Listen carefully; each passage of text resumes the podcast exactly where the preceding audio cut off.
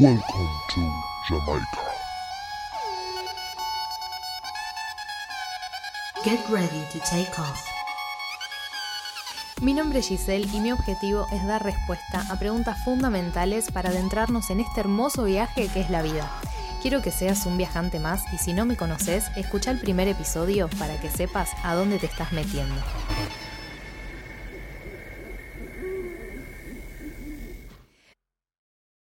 Hola, hola, ¿cómo estás? Espero que muy bien. Te doy la bienvenida a La vida es un viaje. Hoy vamos a abordar las respuestas a las preguntas de mm, cómo se ve una persona mentalmente sana, para que puedas identificar cuál es tu nivel de sanidad mental y el de todas las personas que te rodean y puedas elegir consciente y sabiamente em, a quién te querés brindar, cómo, cuándo y dónde.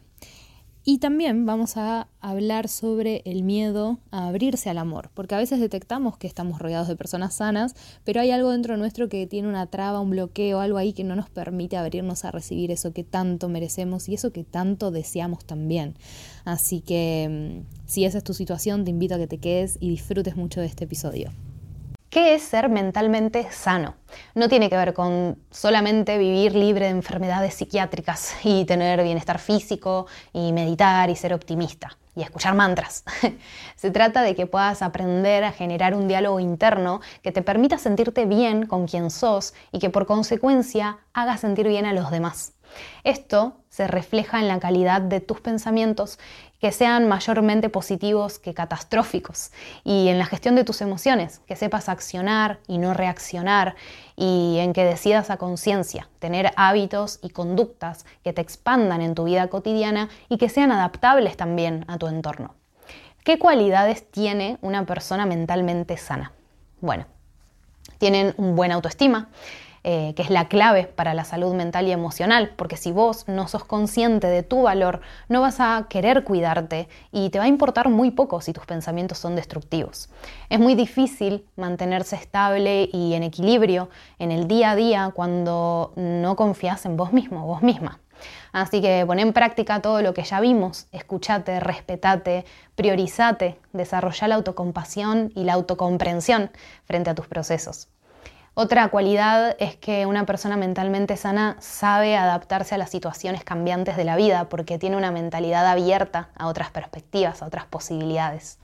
Aceptan los cambios sin un exceso de frustración porque entienden que no pueden controlarlo todo y cuando algo se escapa del control solo queda rendirse y fluir y porque saben encontrar formas efectivas de responder a conciencia ante los desafíos siempre se enfocan en encontrar soluciones más que en darle vuelta a los problemas.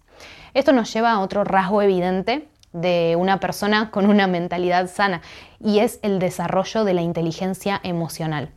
Saber identificar lo que sienten, eh, cómo regular esas emociones, quiere decir que no va a ser invadida por estados muy intensos, ni va a permanecer mucho tiempo en emociones que no quiera transitar, ni reaccionar de manera impulsiva cuando aparecen. Todo esto tiene que ver con el trabajo interno que haga la persona y el compromiso que tenga con seguir avanzando. Aprovecho para agradecerte en nombre de tu propio ser, de tu yo cósmico, por elegir expandir tu evolución, que eso es lo que estás haciendo acá consumiendo esta info. Cuanto más te conoces, quedas menos a merced de lo que sucede, porque si bien no puedes controlar los sucesos, podés controlar tus acciones frente a ellos. Y una persona sana mentalmente busca siempre el equilibrio y la expansión en todas las áreas de su vida. Sabe priorizar su autocuidado y organizar su tiempo para hacer todas las tareas que el autocuidado implica.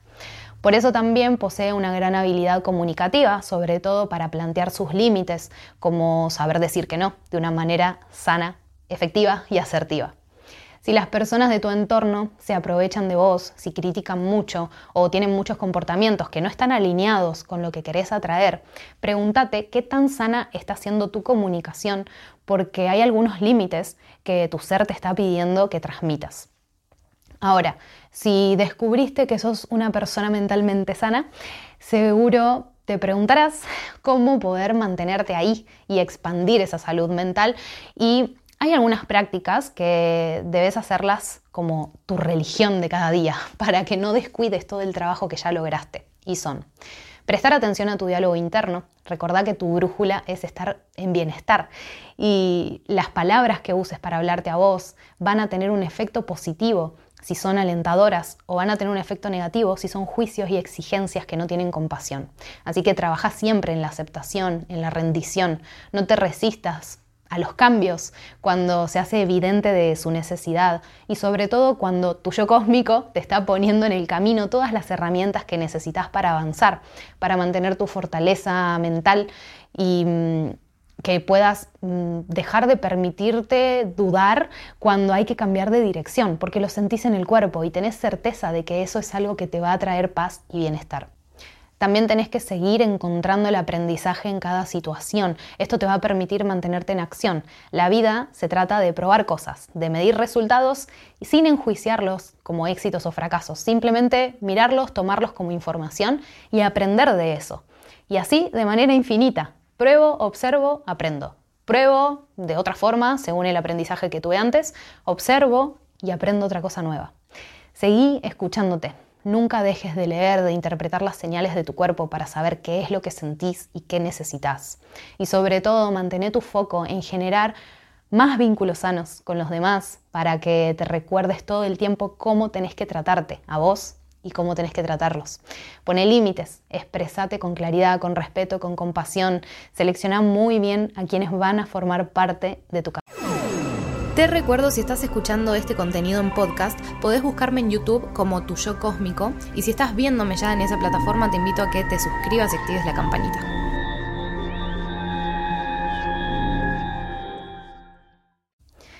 Ah, el miedo a amar. Em, y estamos acá para eso, para amar.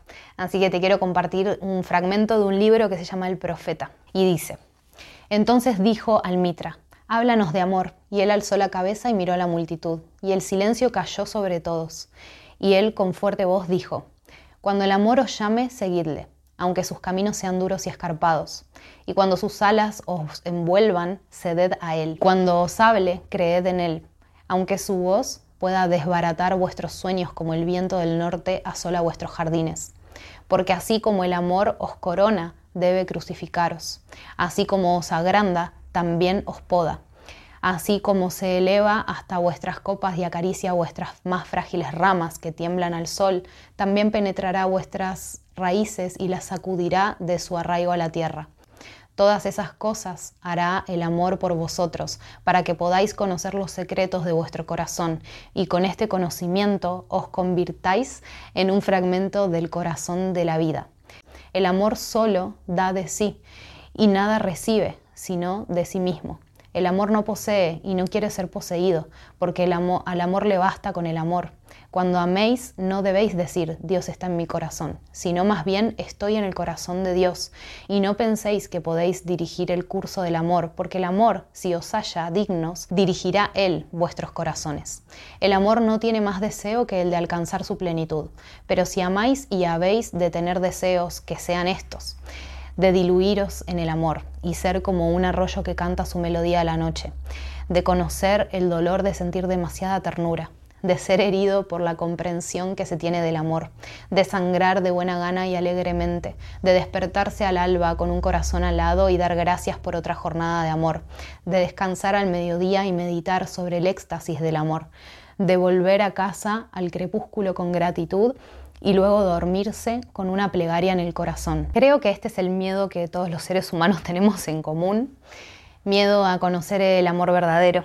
Y cuando lo hacemos, tenemos miedo a entregarnos, a abrirnos, a ser vulnerables por todo el daño que ya sufrimos y por toda la energía que dimos en lo que pensábamos que era amor.